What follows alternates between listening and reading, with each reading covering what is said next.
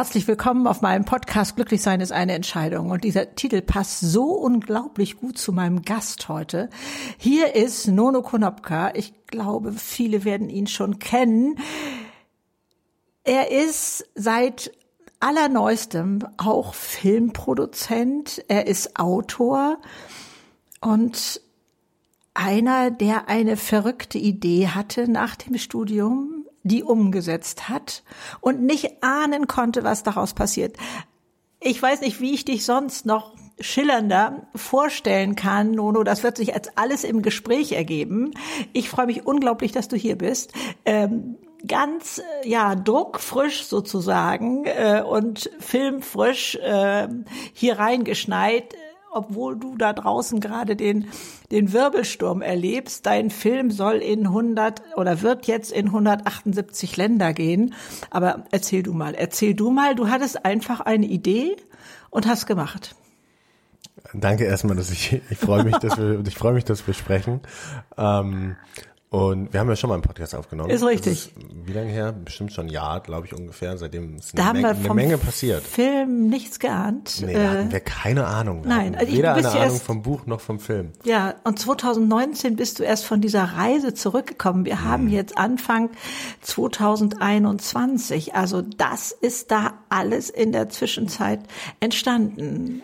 Ja, genau. Also wir sind am 27. Mai 2019 nach 267 Tagen auf dem Fahrrad sind wir wieder angekommen ähm, und seitdem ist eine Menge passiert. Also ein Podcast ist entstanden, bei dem du ja auch zu Gast warst. Ja. Das ist ein zweiter Podcast mit André Schürle zusammen.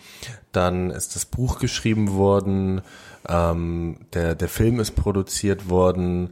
Es sind sehr, sehr viele Speakings ähm, um diese Reise rum entstanden. Es sind ähm, ein, zwei andere Sachen, die so ähm, mehr auf der unternehmerischen Seite, die auch passiert sind.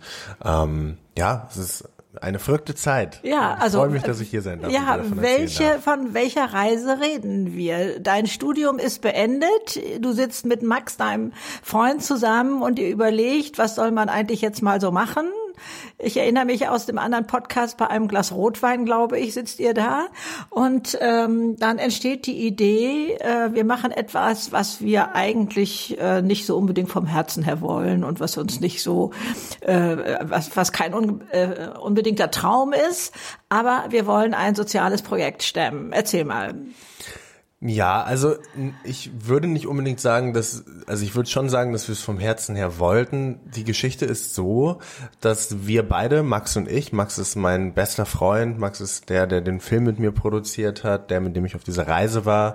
Und ähm, wir haben beide zusammen studiert an mhm. einer Uni, beide in den Niederlanden, in einer internationalen Uni. Und ähm, durch diese Internationalität war auch ein Auslandssemester dabei. Mhm. Und ich bin in diesem Auslandssemester nach Mexiko gegangen, Max nach Vietnam und bin dann danach durch Zentralamerika gereist und habe Freiwilligenarbeit in Guatemala gemacht. Und dort vor Ort im ländlichen Guatemala, wenn man dort ähm, mit Kids zusammen sieht, wie die zur Schule gehen, wie eine Schule da aussieht, ein Bretterverschlag, wo es reinregnet, wo sie nicht zur Schule gehen können, wenn Regenzeit in Guatemala ist, was einfach drei Monate lang ist. Ähm, hat in dem Moment, auch wenn ich es da nicht verstanden habe, ähm, was mit mir gemacht. Also es hat so ein bisschen äh, einen Perspektivwechsel vorgenommen und dann versteht man erst, wie privilegiert man ist, weil ansonsten ist man mhm. ja sehr gewohnt an seine Situation und seine Lebensumstände. Und ähm, dann bin ich zurück. Wir sind gerade auf dem Zeitstrahl in 2018 und bin ähm, für mein letztes Semester, für mein Praktikum nach Amsterdam gezogen. Da sind wir jetzt Anfang 2019 und ähm, hatte die ganze Zeit im Hinterkopf, dass ich dort in dieser Region, in diesem, ähm, in dieser Community in Guatemala gerne was machen wollen würde. Mhm. Irgendwas. Mhm. Ähm, ich konnte es nicht genau beziffern, ich konnte es nicht genau beschreiben. Ich wollte nur, dass es den Kids da irgendwie besser geht.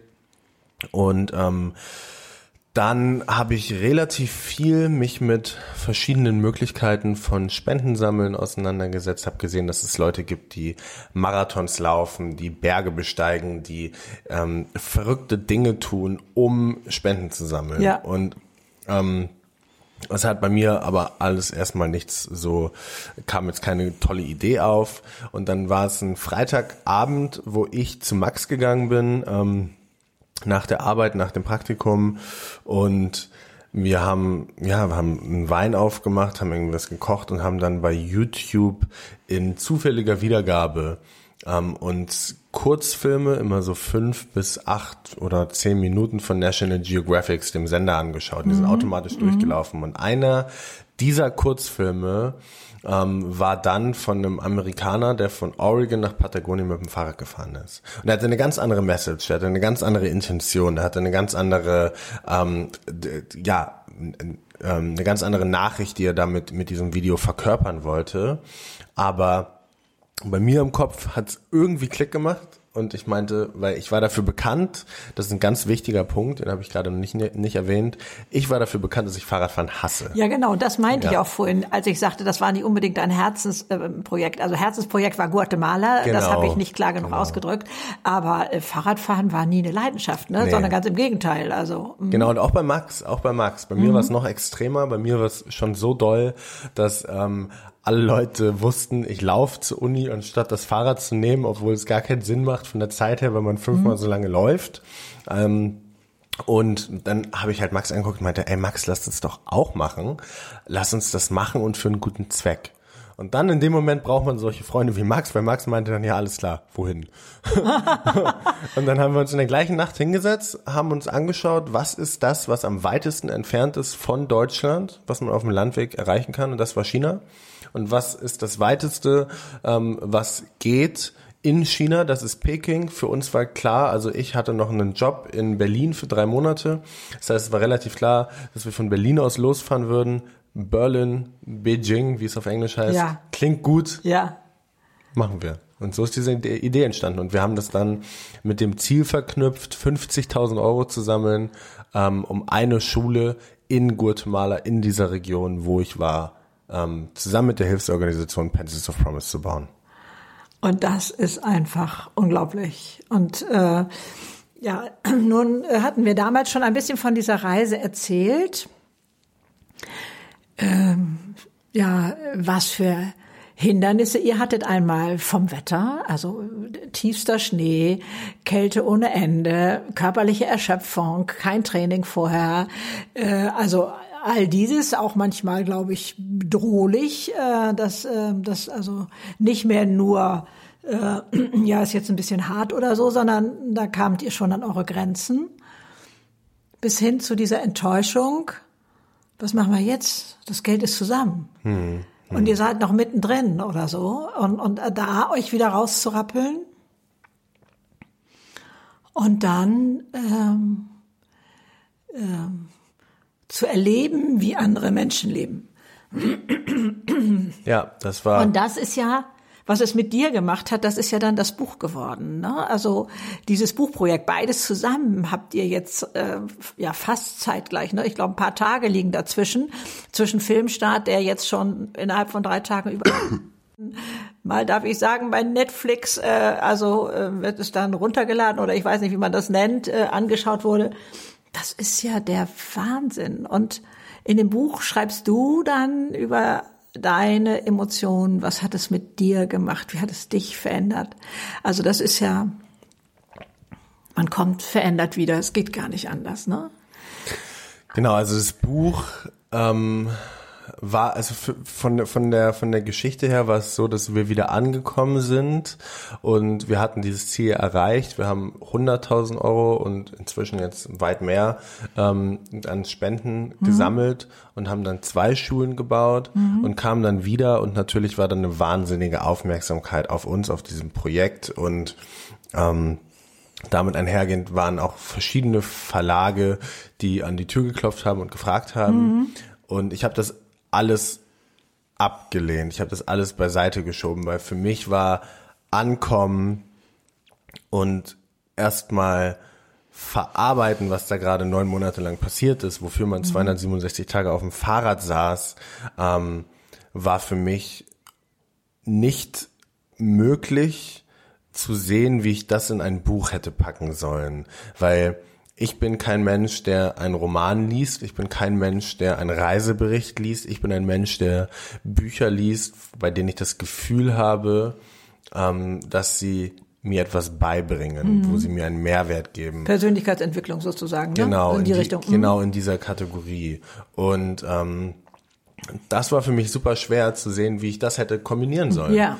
Und dann ähm, habe ich angefangen, das war dann Anfang, Anfang ähm, 2020, mhm. also letztes Jahr, diesen Podcast zu machen, Nono Yes Yes, und habe mit unterschiedlichsten tollen Frauen und Männern übers Leben gesprochen mhm. und ähm, habe dann die Fragen gefragt, über die ich auf dem Fahrrad einfach sehr, sehr viel Zeit hatte nachzudenken. Also wenn man 267 Tage auf diesem Sattel sitzt und du fährst geradeaus und du bist alleine, weil Max ist mehrere Kilometer vor dir und du hast kein Handy in der Hand, weil du hast beide Hände am Lenker und du fährst einfach nur geradeaus, hast sehr viel Zeit nachzudenken und sehr viel Zeit, dich mit Fragen zu beschäftigen, die in unser aller Köpfe herumschwirren. Und das habe ich verstanden, dass diese Fragen eigentlich mehr oder weniger die gleichen sind, egal wer dir gegenüber sitzt, durch diesen Podcast. Und dann war irgendwie, das war das fehlende Puzzleteil, weil ich somit dann eigentlich den Plan hatte, das Buch zu schreiben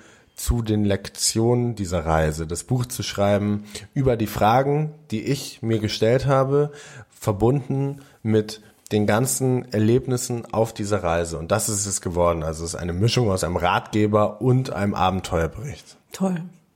Mega. Ähm, ich weiß es gar nicht. Hattest du damals schon, ähm, okay, wir machen die Reise und dann, was weiß ich, gehe ich in den Beruf XY oder so? Ähm, das alles wird ja plötzlich alles nochmal auf den Prüfstand gestellt. Also in dir ist ja, weiß ich jetzt gar nicht, hast du das Gefühl von unendlicher Zeit?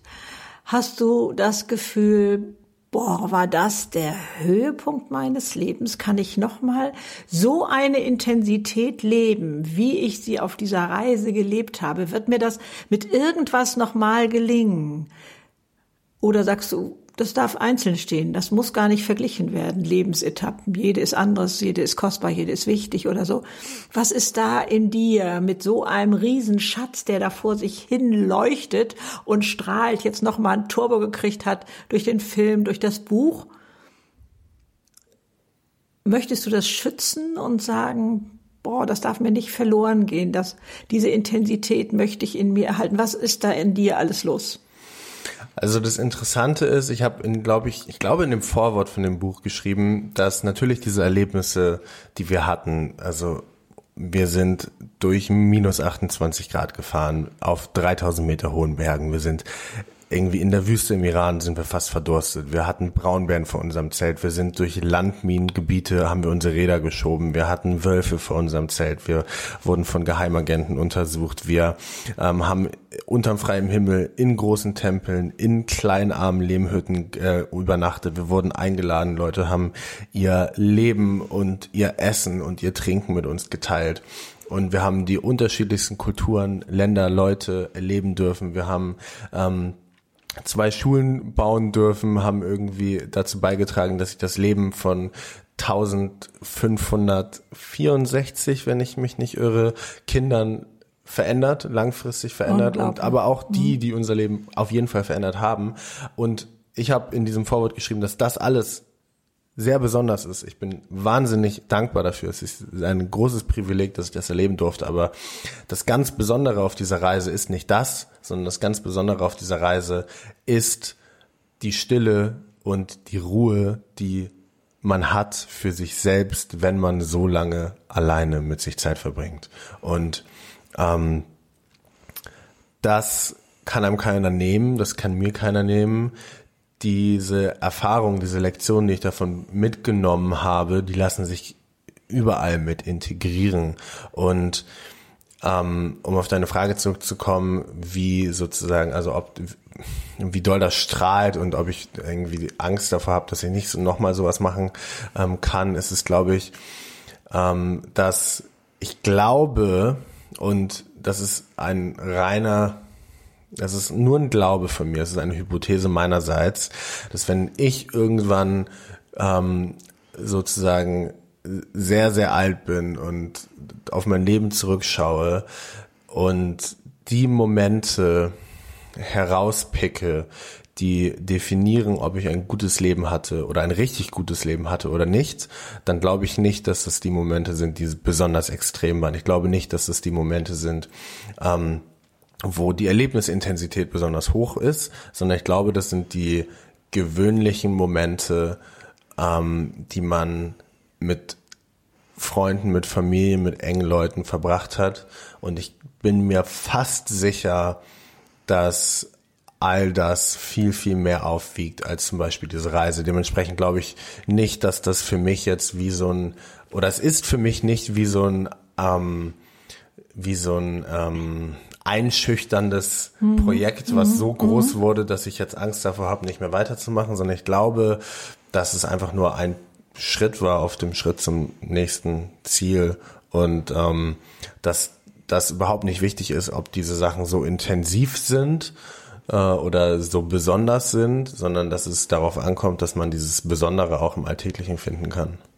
Großartig, großartig. Ich muss euch noch mal kurz verraten, Nono ist 27, ist 27 und ich habe das gerade so empfunden, dass ähm, äh, vergleicht das ja gerne mal, jeder Mensch ist so in so einer Diamantschleiferei. Und da sind sicherlich sehr viele Facetten von dir äh, freigeschliffen worden, die zum Strahlen kommen, die ja diese, diesen Schliff äh, auch nicht verlieren. Den behalten sie also jetzt ein Leben lang und darauf baust du auf. Aber zu sagen, das Kostbare, das, was mein Leben kostbar macht, das, was es ausmacht, wird, äh, wird sein, wie lebe ich Beziehung im Alltag oder wie, äh, welchen Wert, welchen Sinn gebe ich selber diesem Alltag? Wäre das schon ein Titel für ein nächstes Buch?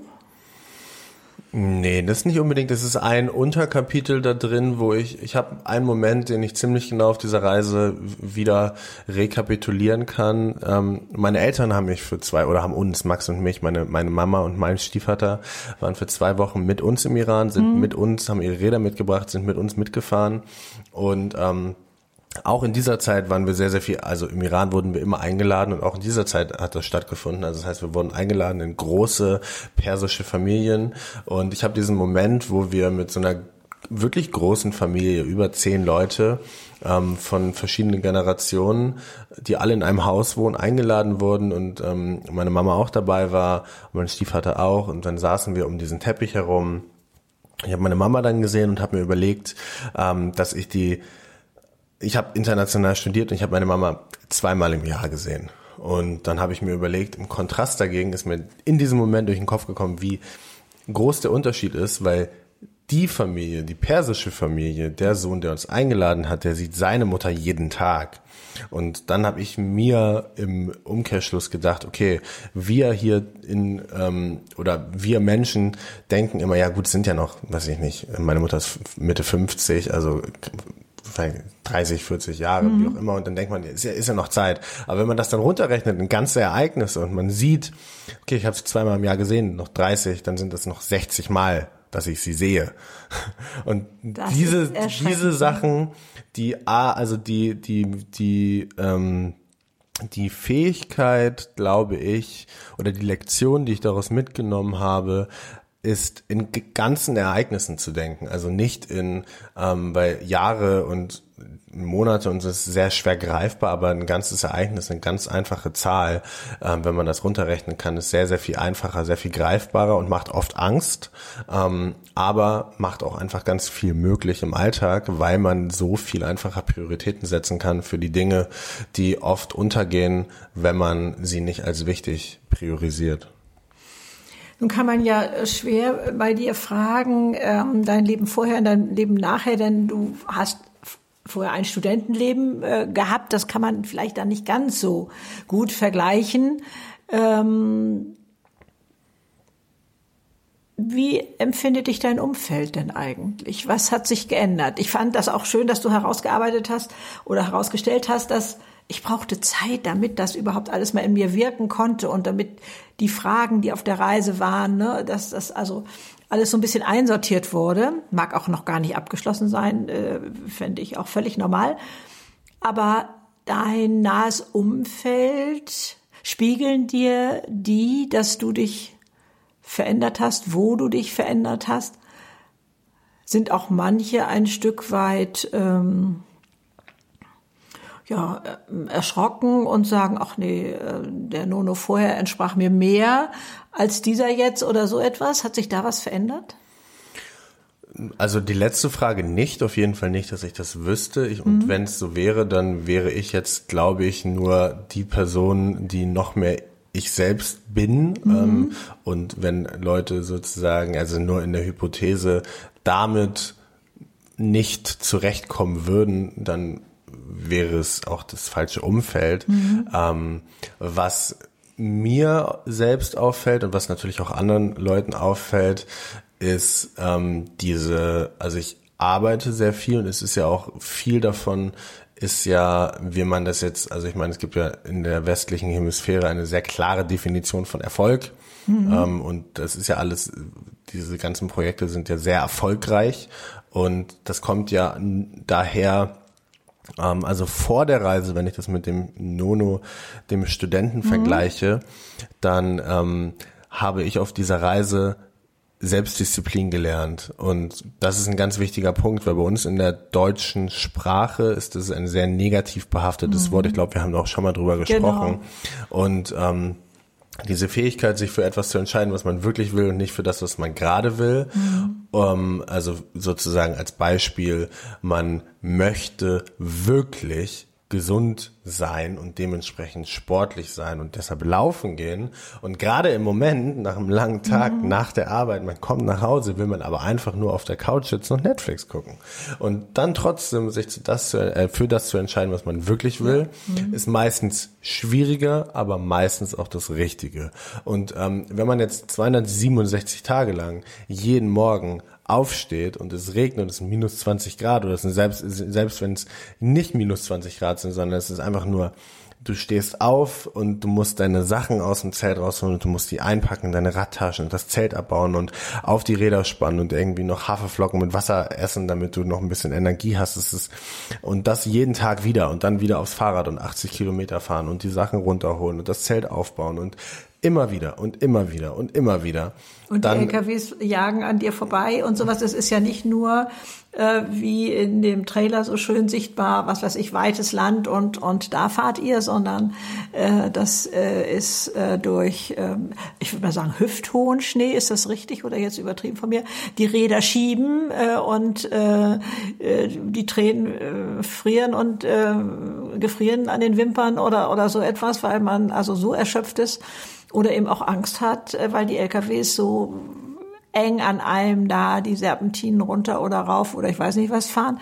Also da ist ja noch viel dazwischen auch, ne? Ja, genau. aber, genau. Und das dann aber immer wieder machen, mhm. das ist wie so ein Muskel. Und diese Fähigkeit habe ich dann mitgenommen aus dieser Reise. Und das gibt mir jetzt im Alltag sehr, sehr viel, weil ich dadurch ganz viel schaffe was ich sonst nicht vorher nicht geschafft hätte, weil ich sonst sozusagen kurzfristigere Ablenkung eher hingegeben war und das jetzt nicht mehr bin. Du wirkst unglaublich gelassen, strahlst eine große Ruhe aus, obwohl wir vorher schon mal besprochen haben, was für ein Wirbeltanz bei dir gerade los ist. Und Schlaf ist auch nicht wirklich nur das, äh, was sich da auftut. Ähm, diese innere Ruhe, diese, dieses ja, Angekommensein, ähm, hat das damit zu tun oder ähm, sagst du eigentlich, äh, es stresst mich nicht mehr. Es ist viel, ja, ich liebe das, was ich tue, aber ich weigere mich, das als Stress zu bezeichnen oder so. Wo, wo nimmst du da gerade deine innere Ruhe her, die bei mir hier ankommt?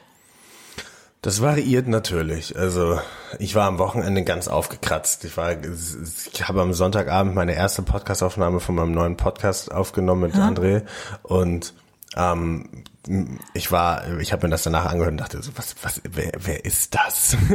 Weil ich so, also das ist, ähm, das ist natürlich nicht immer so an sich. Also ich glaube, mit Ankommen hat das nicht so viel zu tun, weil ich glaube, dass das immer Phasen sind. Also ich glaube, man fühlt sich mal eine Zeit lang angekommen mm -hmm. und dann hat man so eine Phase durch, ähm, wo man sich dann wieder nach Veränderung, nach äh, Wachstum, also nach was Neuem, nach einer neuen Herausforderung sehnt und dann ist man wieder nicht angekommen mm -hmm. und muss sich wieder auf die Reise geben, sehr ja, sinnbildlich ja, ja. gesprochen. -huh. Deshalb, ich glaube nicht an dieses Konzept von irgendwann kommst du an und dann ist alles gut. Nee. Ähm, aber all das, was ich tue, und das ist sehr viel momentan, ähm, gibt mir einfach ganz viel. Es macht mir sehr viel Freude. Mhm. Und ähm, ich glaube, es ist wichtig, zwischendurch auch, wo wir gerade über Disziplin gesprochen haben, ähm, die Disziplin zu haben, nichts zu tun. Und das ist bei mir ganz schwierig. Und das muss man üben oh. und das muss man machen. Und das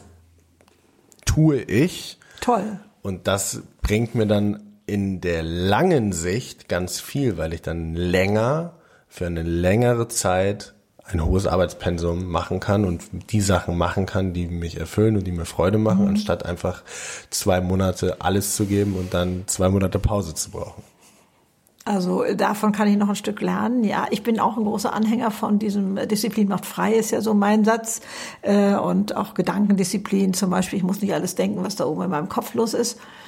Und äh, aber die Disziplin zu haben, Pause zu machen, ähm, da äh, glaube ich, darf ich noch mal mir einen Zettel schreiben und an Spiegel hängen gerade.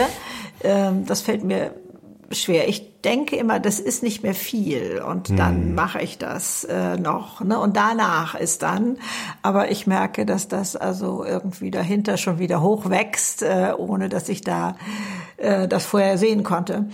Ähm, die Disziplin, ob wir da noch mal so ein bisschen bleiben können, in der Tat hat es in Deutschland einen wirklich negativen Ruf. Äh, und man glaubt, Disziplin ist eigentlich ein Synonym für Unfreiheit. Hm. Wenn ich dann daherkomme und sage, Disziplin macht frei, also nicht äh, meinen Gewohnheiten, Zwängen, Gelüsten folgen zu müssen zum Beispiel, das sind immer so meine Plattenbeispiele, hm. Äh, nee, ich muss jetzt keine Zigarette rauchen, nee, ich muss das nicht kaufen, um glücklich zu sein oder so, ähm, glaube ich, kann man noch am ehesten erahnen, wovon die Rede ist. Ja. Und äh, ich glaube, da äh, äh muss man wirklich so ein deutsches Wort aufpolieren, ne, wie man andere ja auch. Und das für sich zu erkennen, ähm, ist ein großer Schritt in die Freiheit. Wo bleibt bei dir dabei, also ich stelle dir die Frage, weil sie mir immer so viel gestellt wird, ne? Ähm, Hingabe, Genuss, wenn alles unter dem Oberbegriff Disziplin läuft, da würde ich gerne mal deine Antwort hören. Es gibt da ein Zitat von Eckhart Tolle aus dem Buch Power of Now, also jetzt, wo er sagt, es ist nicht falsch, sich Ziele zu setzen, sondern es ist falsch, wenn man dabei den Zugang zum Jetzt verliert. Und ich glaube, das beschreibt es ganz gut, weil im Endeffekt ist es keinem geholfen, wenn du so wenig ähm, her dein, wenn du deinen, wenn du deinen kurzfristigen Impulsen so sehr unterliegst, dass du, wenn du mit deinen Freunden an der Bar sitzt, die ganze Zeit auf dein Handy schaust, weil du dementsprechend gucken möchtest, ob was Neues auf Social Media passiert, wenn du eigentlich laufen gehen wolltest, aber dann sagst du, ja, aber nee, doch lieber Genuss und dann liegst du auf der Couch und schaust Netflix, aber im Hinterkopf ist dieses schlechte Gewissen, sagt, ich müsste eigentlich. Ich glaube, dass ähm, die Fähigkeit, sich wirklich zu entscheiden. Ich glaube, das ist das Wichtige, sich wirklich zu entscheiden und sich dann aber auch in dem Moment wirklich zu entscheiden, nichts zu tun oder wirklich zu entscheiden, etwas zu genießen oder wirklich zu entscheiden, einfach nur etwas der puren Freude wegen zu machen. Nicht, weil man damit was lernt, nicht, weil man daran wächst, nicht, weil man damit irgendwie ähm, weiterkommt, sondern einfach nur der Tätigkeit wegen. Ähm, ich glaube, das ist ziemlich wichtig und trotzdem auch da ähm, hilft einem meiner Meinung nach die Fähigkeit der Disziplin, weil dann ähm, hast du in dem Moment, sagst du, okay, ich mache das jetzt und das ist das, was ich wirklich will, weil ich das ist das, was ich langfristig brauche und ähm, trotzdem im Moment gerade, so ist es bei mir, äh, ich weiß, dass ich wirklich manchmal einfach mal eine Netflix-Unterhaltungsserie schauen muss, wo ich nicht weiterkomme, nichts lerne, nichts für mich mhm. mitnehme. Mhm.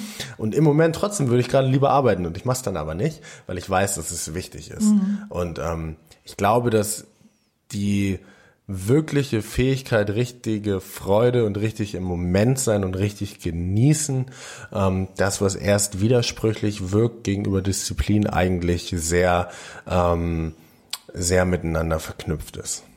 Für mich auch. Äh, vielleicht formuliere ich es nur so ein bisschen anders. Ähm, also ich sehe auch Hingabe in dem dann zu arbeiten. Zum Beispiel. Also das, was, also ich mache Sachen, die ich tatsächlich gerne mache, aber trotzdem sind sie Arbeit. Ne? Also ähm, ich habe mittlerweile tatsächlich auch dem Himmel sei Dank es geschafft. Also auch dann, wenn ich Steuer machen muss, das ist schon noch dieses Muss. Ich würde nicht jetzt freiwillig sagen, dann könntest du jetzt irgendwo mal endlich wieder Steuer machen. Soweit bin ich noch nicht. Aber auch das sage ich dann, oh, jetzt ist das dran, klasse, und dann hast du einen Überblick und, und so. Also da habe ich mir auch so ein bisschen Hilfswege gesucht. Aber das, was ich mache, schon mit Genuss zu machen. Also bei mir tauchte ja auch so die Frage auf. Ähm, der Verlag kam auf mich zu und sagte so, dritte Buch ist dran und äh, so. Und ich dachte, oh Mensch, ich habe so viel auf dem Tisch, jetzt ist das so richtig. Und ähm, mein äh, Sohn, mein Jüngster, fragte mich dann, ja, brauchst du denn überhaupt noch ein drittes Buch? Und ich sofort, ja, unbedingt.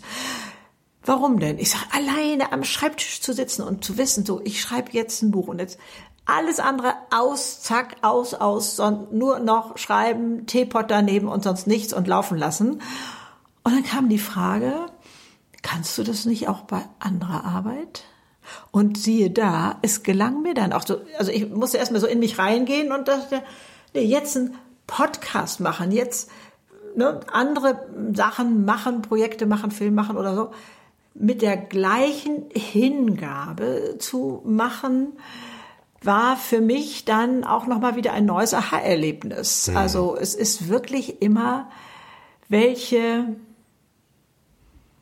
Bewertung gebe ich selber dieser Sache und, und mich dann dahin zu geben. Und, aber auch nochmal, du hattest vorhin Ziele erwähnt und da fand ich das auch nochmal so einen wichtigen Punkt. Du hattest e- Eckart Tolle da, ähm, übrigens auch ein faszinierender, den habe ich jetzt gerade wieder neu entwickelt. Der, der, weiß ich nicht, begleitet mich ja schon so Jahrzehnte, würde ich ja mhm. sagen, ne? und auch das Buch jetzt äh, und so, aber äh, höre den also jetzt morgens äh, oftmals da mit seinen Podcast und was er da hat, reden und so.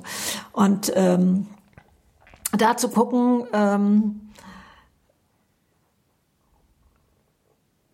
ich habe Phasen gehabt, wo ein Ziel mir den Blick versperrte, was rechts und links noch zusätzlich möglich ist, um an den gleichen Punkt vielleicht zu kommen. Ich mhm. hatte das Ziel äh, und auch schon den Weg definiert, sagen wir mal so, bis ich merkte, hey, was habe ich mir damit alles verdorben, in Anführungsstriche, dass ich nicht gesehen habe, ich hätte den Weg auch gehen können, ich hätte den Weg auch gehen können, der wäre vielleicht viel leichter gewesen oder so. Und deswegen sehe ich das Wort Ziel, habe ich für mich ähm, ersetzt mit Möglichkeiten.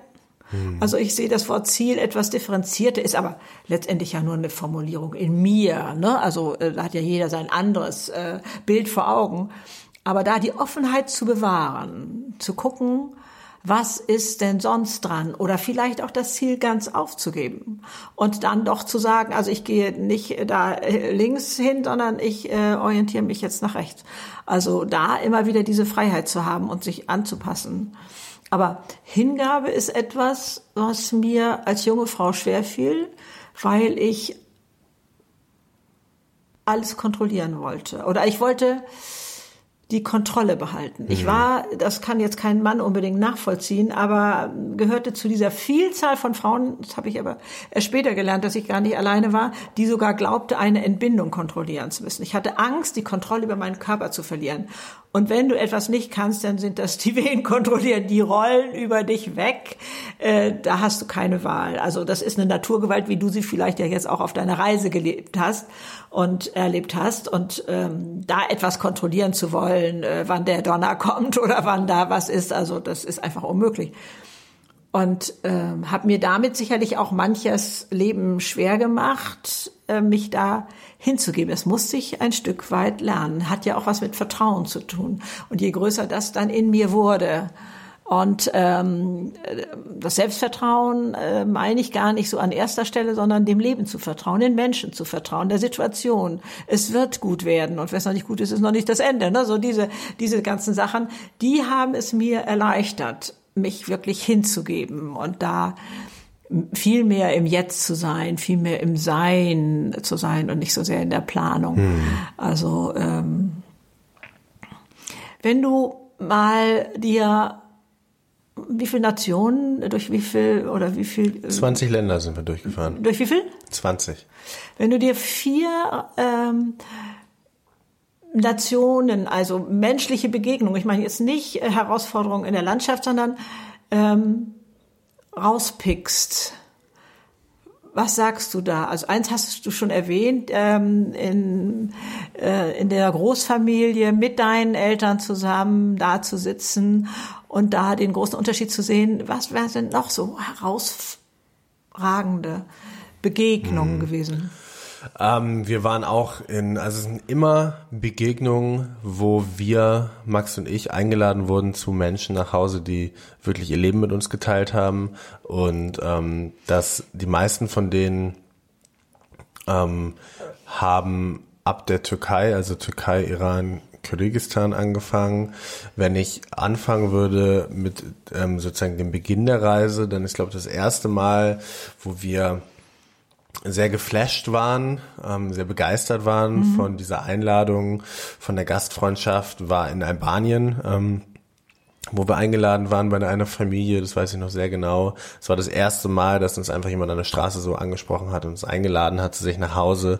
Ähm, da habe ich eine Kuh gemolken, das erste Mal in Ach, meinem Leben. das ist auch im Film. Hat er dir äh, beigebracht sozusagen. Genau, genau. Mhm. War ein, war ein ganz lustig, war ein ganz lustiger Abend.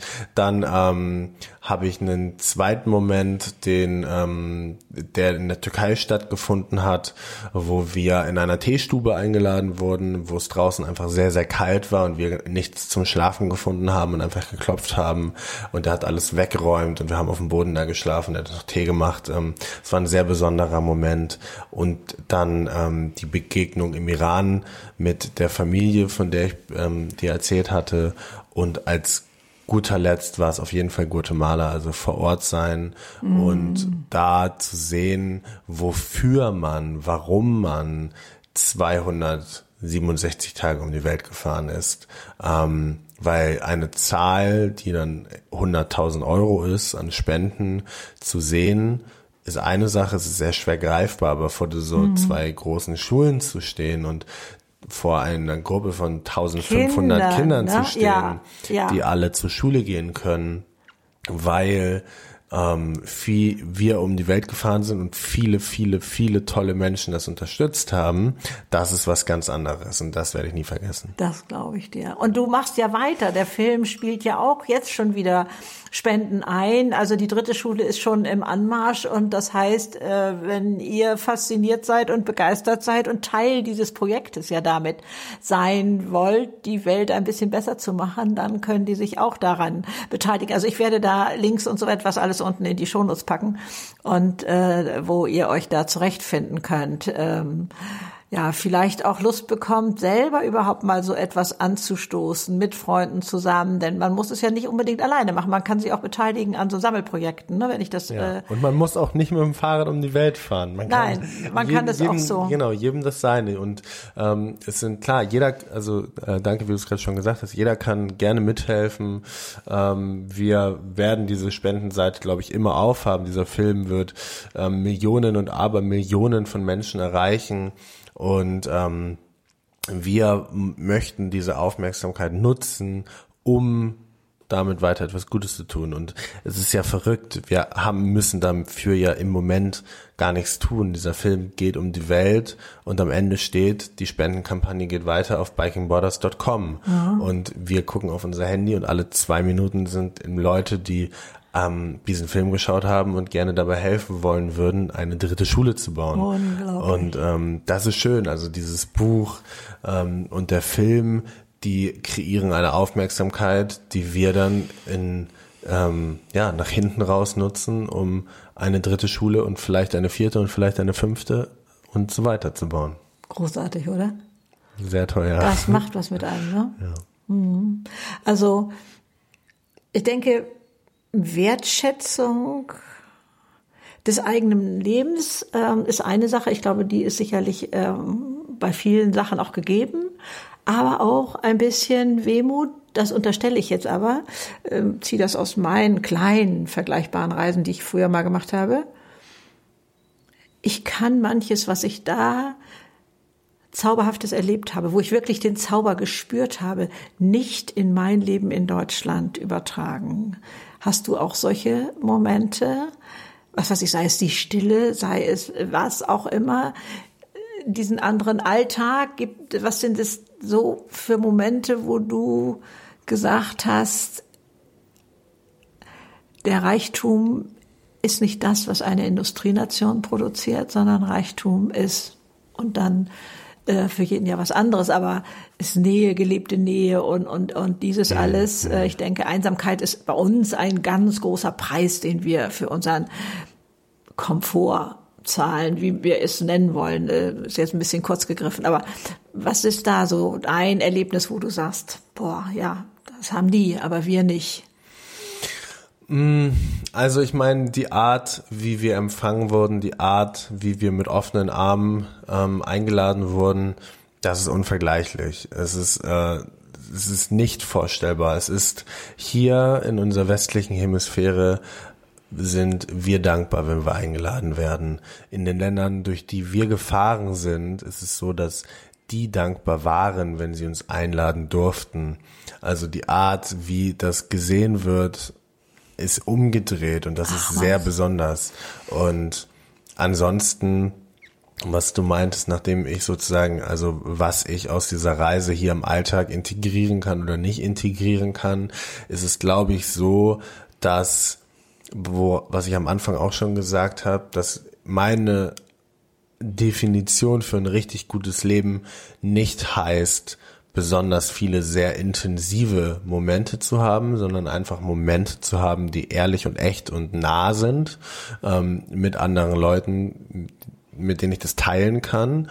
Und eine, ähm, ich glaube, dass man gleichzeitig trotzdem intensive Momente, also eine Ereignisdichte sozusagen irgendwie kreiert um einen Ausgleich dazu zu schaffen, um diese Momente wieder wertzuschätzen. Und ich glaube, es geht uns gerade allen so in dieser Covid-Zeit, wo das fehlt. Ähm, und das ist natürlich etwas, was sehr den Reisen zugeschrieben ist. Also es ist schwieriger, hier in Hamburg etwas so Besonderes zu erleben, was wie so ein Once-in-a-Lifetime-Experience in deine Erinnerung eingeht, wie irgendwo sonst auf der Welt, einfach weil es normal für dich ist. Für Leute, die aus Kyrgyzstan hierher kommen, für die ist das das gleiche mhm. wie für wir nach Kyrgyzstan, aber es ist immer eine mhm. Sache der Perspektive. Ja, klar. Ähm, es blinkelt ja auch bei uns so schön, ne? Es ist ja alles so strahlend und und ähm, so aufgebaut. Ich will es haben, ich will es haben und, und verführerisch. Und ähm, Hast du da, also ich weiß gar nicht, ist ein bisschen vermessen, so viele Menschen hast du ja dann in dem Land gar nicht gesehen, aber ähm, gibt es da mehr glückliche Menschen als in Deutschland? Muss man auch wieder definieren, ne? Ich glaube, also ich, das kann ich nicht sagen. Ich glaube, was man sagen kann, ähm, ist, dass bei uns, wo wir nicht alle, aber fast alle alles haben, es gibt ja diese Maslows, Maslows Pyramide mhm. ähm, der Bedürfnisse und wenn wir unsere Bedürfnisse erfüllt haben, die die Basic-Bedürfnisse mhm. sind, die mhm. unten in der Pyramide sind, du hast dein Essen, du hast dein ja. Dach über den Kopf mhm. und so weiter, ähm, dann steigst du weiter auf in dieser Bedürfnispyramide, bis du ganz oben bei der Selbstverwirklichung bist und die ist schwieriger zu greifen und die, dieses, dieses Bedürfnis ist sehr viel schwieriger zu erfüllen und die Probleme, die damit einhergehen, sind sehr viel schwieriger zu identifizieren, weil wenn du Hunger hast, weißt du, was du machen musst. Wenn du irgendwie ähm, im Endeffekt kein Geld hast, weißt du auch, du musst Geld verdienen. Aber mhm. wenn du ähm, Probleme hast, die damit einhergehen, dass du nicht erfüllt bist mit dem, was du tust, wenn du dich nicht selbst verwirklicht hast, dann ist das sehr viel schwieriger herauszufinden, auf welchen Weg du dich geben musst, um dieses Problem ja. zu lösen. Mhm. Und ich glaube, dass deshalb ähm, in unserer Gesellschaft äh, sehr viel, ähm, also sehr viel äh, negative Emotionen da sind, immer das Gefühl, etwas nicht zu haben ähm, und in anderen, in ärmeren, in ähm, exotischeren Ländern, durch die wir auch teilweise durchgefahren sind, da ist es halt so, dass die Leute mit den Befriedigung der Bedürfnisse mhm. auf diesem unteren Level ja. um, zugange sind und gar keine Zeit haben, sich darüber Gedanken zu machen. Mhm, mhm. und dementsprechend sind sie wahrscheinlich häufig glücklicher. Ja. ja. Schön definiert, schön äh, mal von allen Seiten angeguckt, ne, was äh, was das bedeutet. Äh, also ich kam schon damals sehr ins Grübeln. Äh, als ich in Ländern war, wo ich vorher so Zahlen gelesen hatte, ich kann die jetzt gar nicht unbedingt mehr sagen. Ich sag mal, acht Leute lebten auf zwölf Quadratmeter oder irgendwie sowas, ne? Also wo ich dachte, hey, soll das sein? Und dann kommen mir da unglaublich strahlende Menschen entgegen, wo ich mich gefragt habe, okay, wie viel Quadratmeter brauche ich zum Glücklichsein? Mhm. Ne? Also mhm. dieses, dass alles einfach mal hinterfragt wird oder ja, okay, ich kannte die Farbe der Trauer in Weiß und in Schwarz aber wieso nicht auch hellblau? Ja, okay. Ne, immer dieses Jahr, warum nicht? Ja, warum nicht? Es ist anders. Vorher hatte ich so ein bisschen unsere Kultur als den ja, Nabel der Welt so betrachtet und dachte, so ist das eben und so, bis ich merkte, ey, das ist ein kleiner exotischer Teil, so wie wir leben.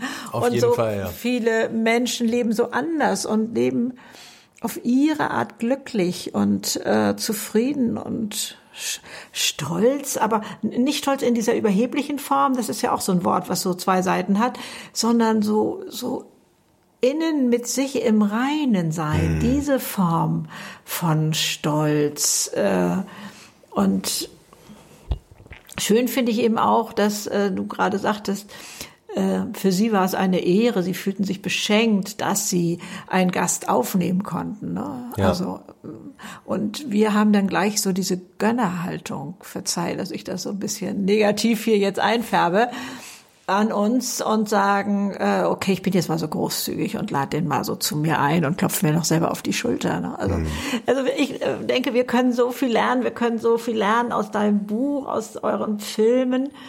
Und ähm, dieses Buch hast du alleine geschrieben ähm, und äh, weil jeder von euch beiden seine andere Interpretation hat, hattest du mir eben erzählt, ne, der Reise und ähm, genau, das also das Buch heißt ja Lektion für ein richtig gutes Leben und wenn ich durch einen schwarzen Tunnel ohne Lichter am Seitenstreifen irgendwie an die Wand gequetscht, bei minus 20 Grad mein Fahrrad lang schiebe für drei Kilometer und links die riesen LKWs an mir vorbei brettern, ohne dass sie mich auch nur irgendwie die Chance hätten, mich zu sehen.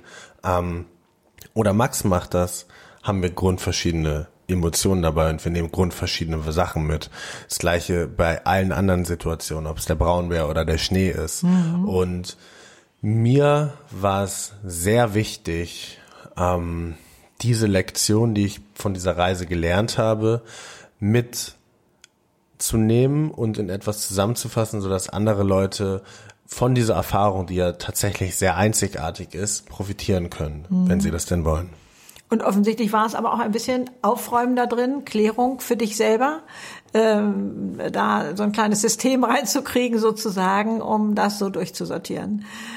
Also Nono, ich bin begeistert und ich könnte, glaube ich, noch zwei Stunden mit dir hierüber reden, weil da so viel Schönes drin steckt. Äh, du kannst ja also äh, nochmal den Titel des Filmes und wo man ihn überall finden kann, bitte hier doch ruhig auch schon mal nennen, auch wenn es unten dann nochmal drin steht. Und ähm genau, also man findet den Film ähm, auf Netflix und auf Amazon Prime. Ähm, einfach wenn man Biking Borders eingibt. Ja. So hieß das Projekt damals. Mhm. Und der geht anderthalb Stunden. Man findet ihn auch gerade in ähm, der Beliebt-Kategorie, also er ist sehr präsent auch bei Netflix. Und ähm, das Buch kann Halt, stopp, sag mal bitte, neben finden. den Hollywood-Filmen. Nein, Neben also bitte, ja genau. Also, äh, ja, was, wie war's, neben Brad Pitt oder was weiß ich, also steht dann da euer, euer Film, ne? Ja, also es ist einfach verrückt, wenn man sich anschaut. Wir sind zwei, da ist ein Film, der ist auf zwei Festplatten in Fahrradtaschen um die Welt gebracht worden, wurde im Hinterzimmer mit Freunden geschnitten und da steht kein Medienunternehmen hinter und der ist Reihe in Reihe mit großen Hollywood-Produktionen und riesigen Schauspielern mit Millionen von Marketingbudget, einfach nur, weil Menschen ihn tragen, weil Menschen ihn teilen und weil Menschen diese Geschichte berührt. Und das ist sehr besonders.